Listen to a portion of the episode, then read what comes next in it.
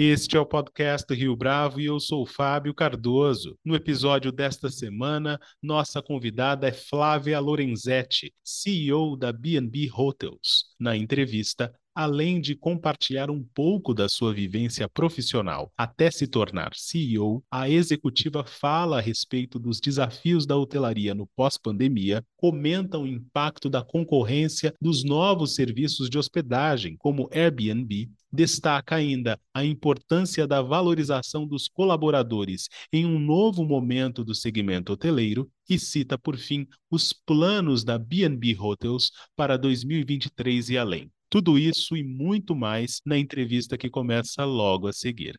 Flávia Lorenzetti, é um prazer tê-la aqui conosco no podcast Rio Bravo. Muito obrigado pela sua participação. O prazer é meu. Obrigada, obrigadão pelo convite aí. Sempre bom compartilhar. Flávia, primeiro semestre de 2023, já é possível falar numa nova fase da hotelaria ou ainda estamos buscando o contexto pré-Covid-19? Não, na verdade, a gente falando agora, o primeiro trimestre tem sido sensacional. acredito que para todos os players hoteleiros, a gente tem visto uma melhora significativa. Até a gente estava discutindo outro dia a gente não está falando nem mais de pré-pandemia, está chegando num nível da gente não conseguir comparar é, com 2019, mas a gente olhar como cenário de comparação 2013, que é o período que a hotelaria, antes de Copa e Olimpíadas, teve aí um bom momento também. A gente pode olhar para esse primeiro trimestre de uma forma bem positiva, os resultados vêm excedendo, no geral, as expectativas. Ocupação muito boa, é, houve também o que eu acho que é a parte mais importante, eu considero a parte mais importante, houve o aumento da diária média por parte do, dos players hoteleiros mesmo, é que sempre era uma coisa que havia um discurso, mas isso não, acabava não acontecendo, né? A diária média acompanhar o mercado, e hoje foi o que, a, o que aconteceu. Os hoteleiros acompanharam com diária média, então a gente vê uma recuperação tanto de diária média quanto de ocupação. É possível, Flávia, pensar num conceito de hospedagem diferente no que se refere à hotelaria de luxo?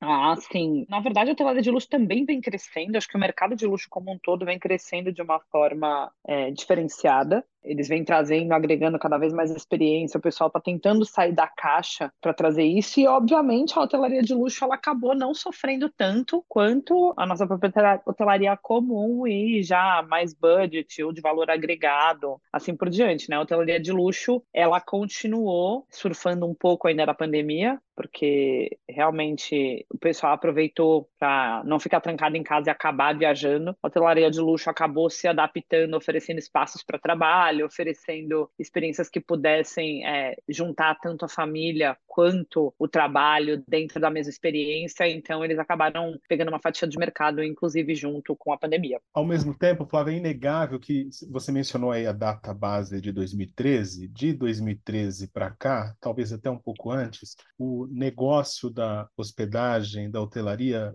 foi severamente impactado pelos serviços, enfim, de hospedagem, vou chamar aqui de alternativo. E como é que a indústria se recuperou ou ainda acomodou esse novo competidor, esse novo player nesse segmento? É, hoje, na verdade, a gente, o short term entrou, né, que a gente chama de short term, que são os Airbnbs né, e os apartamentos smarts hoje que estão na rede. Eles entraram no mercado com bastante força. É, no começo, acredito que eles tiveram sim uma parcela aí de uma fatia de mercado que eles acabaram mordendo, né, da hotelaria. E hoje em dia até compartilham disso, mas ainda tem muita gente que busca a hotelaria pelo serviço, pela hospitalidade. E muita gente que ainda busca, principalmente as grandes redes, para ter como referência. Então, a gente vê até como uma competição saudável, assim, tem, a gente discute muito isso em fórum de hoteleiro, o, o short term ele não tem toda a inteligência que a, que a hotelaria tem por trás aí de reservas, de venda, então tem meio que uma fatia de mercado para todo mundo, mas de certa forma no começo ele incomodou sim,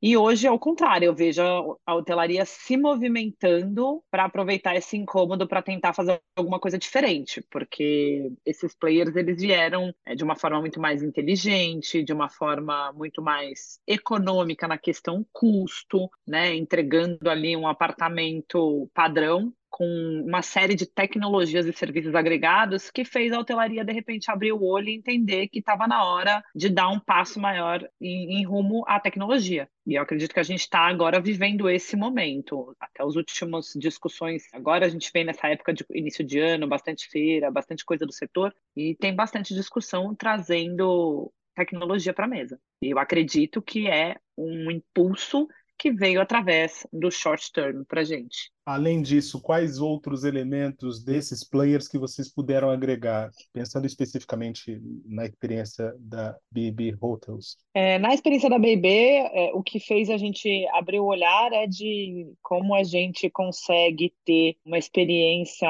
no hotel utilizando mais ou menos esse, esse sistema, principalmente para a parte de governança do hotel, de limpeza do hotel, como é que a gente pode agregar tecnologias aí para esse tipo de checklist existe, é, como é que a gente agrega tecnologias para diminuir o contato ali de check-in, para a pessoa ter uma coisa mais eficiente, não é nem por diminuição de contato, mas por eficiência mesmo, de salvar tempo, né? No fim, tá todo mundo correndo atrás de ganhar mais tempo. Então, na BIB, acredito que as oportunidades que a gente acabou abraçando, e eu estou trazendo para essa gestão nova, eu estou na BIB desde setembro de 2022, então é bem recente. O que eu estou trazendo muito desse mundo é justamente como que a gente pode trazer uma eficiência operacional usando a tecnologia e também trazendo esse padrão, né? O que a gente pode trazer de padrão de serviço, que é o que você encontra e acaba encontrando no, nos apartamentos super padrões. Flávia, falando de tecnologia e também de experiência, também na última década houve um avanço significativo das avaliações das plataformas online. Vocês, de alguma forma,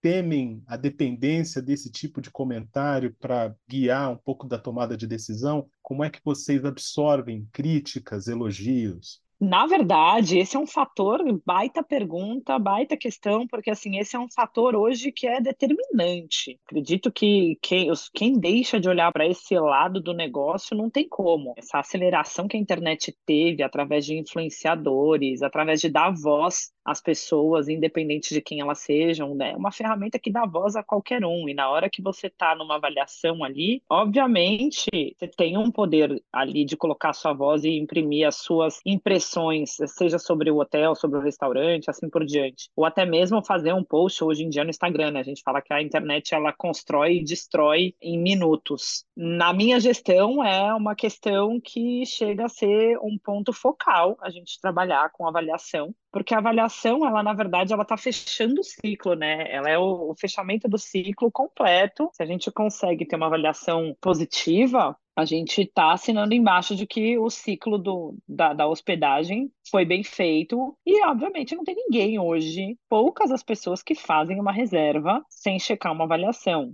É a mesma coisa antigamente de você pedir referência, hoje a referência vem através da avaliação. Faço um trabalho massivo com a minha equipe, voltado para a qualidade, sim, e não voltado para a avaliação, mas a qualidade, porque isso é só o fechamento do ciclo, é a cereja do bolo. Se a gente sair com uma avaliação bacana, quer dizer que o, o processo todo dentro do hotel foi cumprido desde o momento da reserva, que é um processo, às vezes as pessoas vão só passar o dia, viajar, aproveitar, mas é um processo complicado, é um processo complexo para ter todo o ciclo da, da hospedagem ali até a pessoa ir embora e fazer essa avaliação. Então, sim, acredito que não só na BB, mas é, é, importante em todos os players. Você vai pegar uma casa no Airbnb, por exemplo, que é um short term, você também vai ler se a pessoa é o super host, se a pessoa teve uma boa experiência para pegar as chaves da casa e assim por diante. E na hotelaria não deixa de ser diferente. A gente usa como métrica uma plataforma chamada Trust You, é que ela traz uma média e ela compara inclusive players do mercado. É um KPI que eu tenho com a minha equipe é, semanal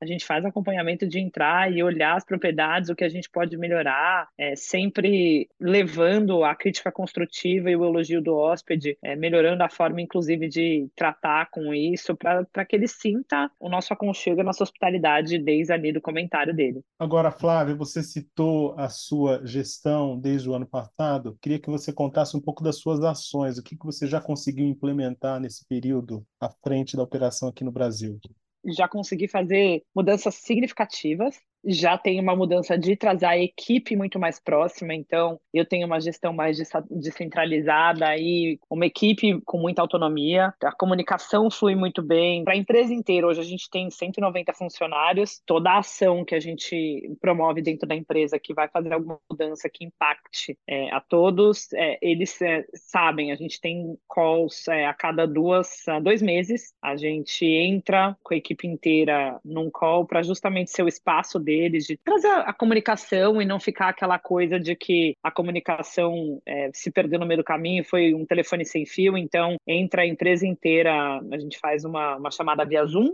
a empresa toda entra nessa chamada e a gente discute desde temas de operações a temas de RH, temas de financeiro, sempre traz alguma questão para eles de desenvolvimento pessoal. A gente trabalha também com bastante oportunidade para desenvolvimento, então o pessoal é, tem acesso a curso de línguas, é, eu já coloquei para eles. A gente já implantou um clube do livro também para estimular desenvolvimento pessoal e cultura, então a todo mês eles têm um clube do livro, eles se inscrevem, eles recebem o livro para ler e fazer a discussão depois e de trazer muito mais eles para frente do negócio. Então, hoje eles participam é, ativamente, quando eles obviamente se elegem para isso, eles participam ativamente de, das mídias sociais. A gente fez toda essa mudança de marca mesmo, de posicionamento de marca. Então, quem conhecia antes, até o próprio Instagram, que acho que é a maior ferramenta no Brasil que a gente tem de mídia social, é, da marca e olha hoje consegue perceber essa transição de, de forma brusca até, porque a transição aconteceu forte ali e eles têm participado ativamente como peças principais dessa nossa estratégia e divulgação também. Isso tem sido muito bacana. Acho que esse é o ponto maior. Parei para olhar também as, as, necessidades que eles tinham ou não, para realmente trazer é, uma empresa onde eles tenham orgulho de pertencer e gostem de fazer parte. A gente já está aí num, num, caminho bem, bem andado. Hoje a gente é dentro da companhia, porque a BB é uma rede francesa e ela está presente em toda a Europa e com mais de 700 hotéis pelo mundo e hoje o país Brasil é o que tem os funcionários mais satisfeitos com a empresa hoje diante já dessa, de tantas mudanças nesse primeiro, nesses primeiros seis meses aí. Flávia, como é possível fazer tantas mudanças do ponto de vista dos colaboradores num negócio que é tão voltado para a experiência do cliente. Parece que os colaboradores nesse segmento, muitas vezes, eles têm que ficar invisíveis para os clientes aparecerem com as suas demandas, com as suas reclamações ou ainda com seus elogios. Como é que você faz para equilibrar tantos pratos ao mesmo tempo? É, na verdade, acredito que a hotelaria tradicional antiga, realmente a gente tinha essa questão de quanto mais distante do hóspede, melhor, né? O quanto mais invisível você for, melhor. É, mas dentro da BIB a gente não, não adota essa postura, muito pelo contrário, a gente encoraja e incentiva para que haja esse relacionamento é, com o hóspede. Inclusive, a gente tem hóspede recorrente, que às vezes até já apresentei ao staff, tem gente que passa mais de mês na BIB também e vai por esse lado. Então, tanto esse lado de trazer o pessoal para frente, acho que é para trazer um lado mais humanizado, porque no fim, a hotelaria ela é feita de pessoas. A gente está chamando no hotel pessoas para ficar na nossa casa. Então a gente trouxe muito esse lado para dentro da equipe, mudamos a forma até os programas de treinamento, a forma que a gente apresentou o plano de carreira para eles, traçando um caminho mais extenso e mais positivo para cada um, para que eu tenho muito essa filosofia comigo de que a gente, trilhando o nosso caminho, a gente consegue chegar lá. Eu comecei como garçonete e ocupo uma cadeira de CEO, então eu trago muito para eles isso, isso na história, para eles buscarem e dessa forma a gente encoraja que eles participem ativamente. Então, às vezes vai ter, a gente recebe muito grupo de esporte, é engraçado que a Baby acaba sendo referência para muito grupo de esporte, às vezes eles querem o café da manhã mais cedo, a maioria dos hotéis nega. Nossa, a gente tem o nosso staff feliz da vida de levantar aí às vezes eles até dormem no hotel, que eles gostam de ter esse contato com o hóspede, eles conseguiram entender que a troca é muito valiosa. Então a gente tem trabalhado nesse sentido de realmente essa de trazer eles para frente do negócio, é trazer eles para frente inclusive com o hóspede. no final todo ser humano, ele quer ser percebido, ele quer ser reconhecido. Quando a gente consegue colocar isso na equipe, que eles são reconhecidos desde dentro da empresa e eles podem ser reconhecidos pelo nosso cliente, que no final são eles que fazem essa diferença mesmo para o cliente, acho que não tem aí incentivo maior para que esse equilíbrio aconteça. De certa forma, você adiantou o que eu ia te perguntar agora, que tem a ver com a sua experiência anterior. Como é que ela te preparou indiretamente para aquilo que você faz hoje, é, à frente de uma empresa que tem atuação internacional, tantos desafios? Como é que não só a sua formação acadêmica, mas o seu trabalho anterior te preparou para isso? É, eu acredito que assim, eu não tenho do que reclamar, por mais que eu tenha decidido começar minha carreira como garçonete, eu venho de boas escolas, eu tive oportunidade que às vezes nem todas as pessoas têm, então eu tive uma formação é, bacana, então quando eu comecei de garçonete no Outback, eu já tinha vindo de, de Rio Branco, já tinha feito faculdade de hotelaria, eu já falava o inglês, então não, é, de uma certa forma isso acaba ajudando sim. Seria até hipócrita eu, eu dizer que não. Porém, muito foi no aprendizado do dia a dia, de você, eu via muito nos espaços vazios, é o que eu falo para até para quando eu faço aconselhamento de carreira, quando eu converso com as pessoas, eles vêm me perguntar o próximo passo, o que fazer, como ser promovido, alguma coisa desse nível, é, eu sempre trago para eles, eu falo assim, sempre faz aquilo que você que ninguém espera que você vá fazer, aquilo que às vezes você não é pago para fazer, na sua cabeça, porque muita gente tem, ah, na minha cabeça eu sou pago para apertar o botão do elevador, então só vou apertar o botão do, do, elevador. Não, aperta o botão do elevador, dá bom dia, segura a porta, carrega a mala de quem vai entrar no elevador, sabe? Então eu fui acabando pegando espaços vazios, nos espaços vazios que eu fui me encaixando, eu via que alguma coisa estava deixando a desejar, aí foi aí que eu fui crescendo para gerente, de gerente para diretoria, sempre com os meus valores, acho que isso é super importante, os meus valores ideais, então sempre de uma forma muito honesta, nunca tentando pegar o lugar de alguém ou fazer por alguma coisa, mas fazendo na intenção realmente de ver a coisa acontecer fazendo na intenção de trazer o negócio para o maior sucesso, porque se aquilo que você está trabalhando tem sucesso, é parte sua, certamente. Então, eu tive essa construção de vir trazendo nesses espaços vazios, eu trazia e tinha muito daquilo. Se alguém falou que não dá para fazer, ah, não, peraí, tem um jeito de fazer, tem um jeito de fazer. E aí, o jeito de fazer para mim foi o que me levou a querer estudar mais. Então, se eu via que alguém falava, ah, isso aqui não dá, eu ia atrás, eu pesquisava, estudava e arrumava uma forma de fazer fazer. E dessa forma eu fui me tornando cada vez mais uma curiosa, cada vez mais uma leitora assídua. Então, lia muito, estudava muito, buscava e aí fui me posicionando nos espaços e acredito que tem muito do, do, relacionamento interpessoal também, o quanto você constrói as suas relações. Esse, na verdade, foi não tem receita de,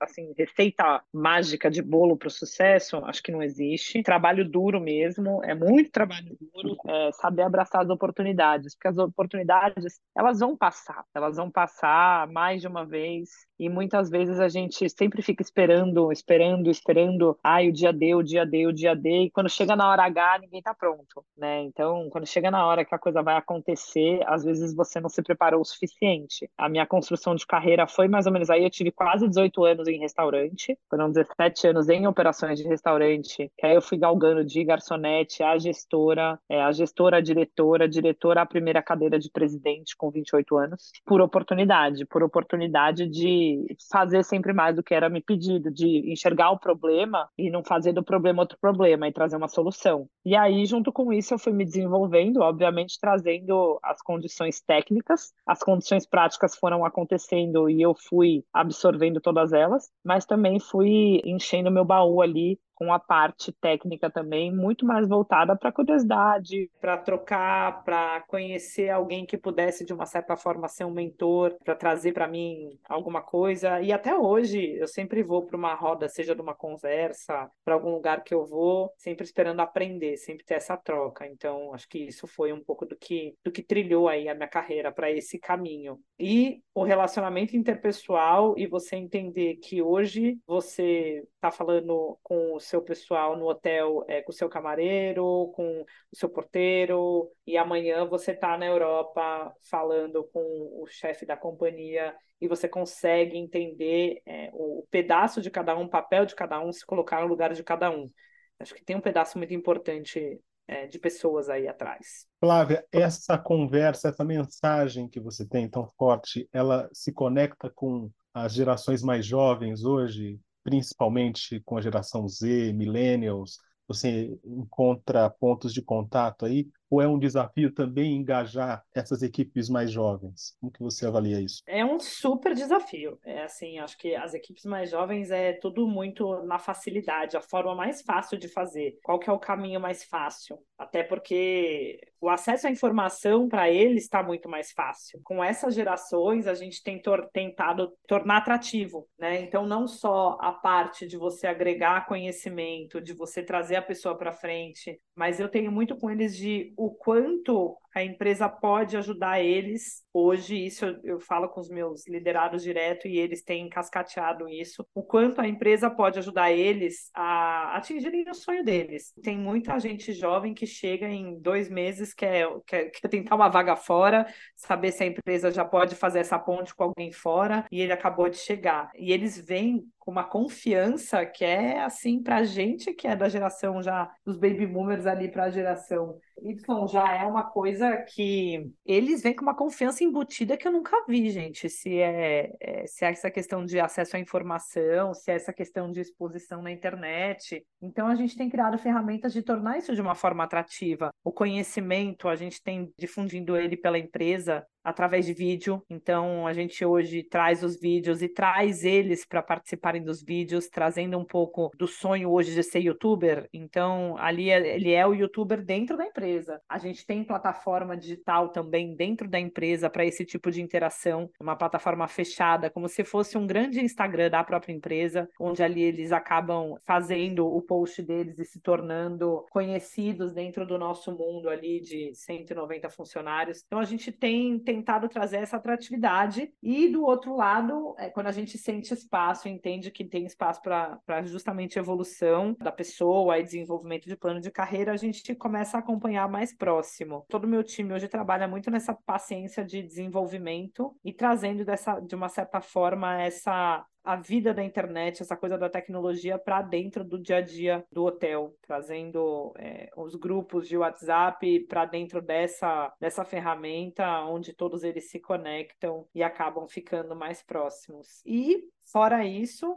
a proposta de valor que a gente tem na empresa também, por não se tratar de uma proposta de valor de hotelaria tão tradicional, acaba também, acho que brilhando um pouco mais os olhos deles, que traz um produto já, é isso, de poder conectar com as pessoas, o que antigamente não se tinha, de ter um espaço para a pessoa trabalhar. Isso também eu coloco dentro da, da escala de trabalho deles, então eles têm é, um dia de home office, a gente tem a Short Friday, então na, na sexta-feira eles trabalham até as 14 14, e tudo isso baseado em limites e num combinado de entregas, né? Então eles têm um combinado de entregas, tá entregando, tá acontecendo, então isso para eles acaba entrando como um benefício que eles é, levam bem em conta. E fora isso, a gente tem algumas outras ações é, dentro da empresa para manter esse engajamento também, seja desde fazer encontros mensais é, com, com o C-Level, onde a, as equipes, principalmente aqui de São Paulo, que é onde está a nossa sede, acabam participando e tendo essa vivência e essa troca. E o que eu te falei também um pouco do call que eu te contei, que é como a gente faz a cada dois meses, que conecta a empresa inteira, é, também tem sido assim uma forma de, de entrar nesse mundinho deles e dar uma aproximada.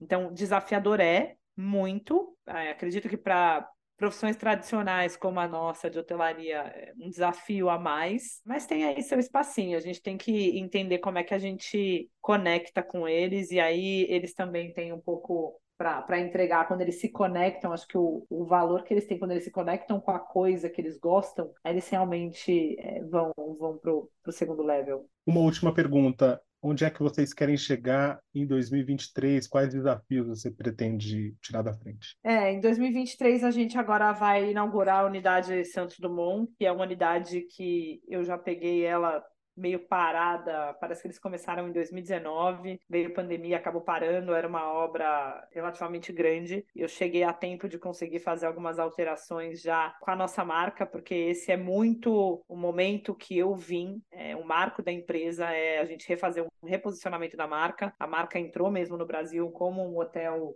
de um hotel econômico que estaria ali meio que num, num nível dos econômicos para competir e a gente está trazendo já para um posicionamento muito mais de valor agregado, de você ter qualidade pelo preço que você paga. Hoje eu já tenho essa resposta do cliente, que é eles estão bem satisfeitos, até eles falam, nossa, paguei só isso num quarto daqueles. É, então, a gente está tendo já essa resposta automática do cliente. 2023, a gente quer inaugurar Santos Dumont como esse marco dessa nova fase é, B&B que traz o valor agregado, que vai deixando o hotel econômico de lado, que vai se tornando uma opção não só para quem está passando correndo a trabalho e quer só capotar numa cama, tomar um banho e ir embora, mas para quem também está querendo ficar um tempinho, para quem está querendo trabalhar no hotel. Então, esse reposicionamento de marca é o nosso objetivo para 2023. Com isso, retomar a expansão. É, já estou mirando mais um hotel para a gente abrir até o final do ano. O Santos Dumont eu abro agora, finalzinho de abril.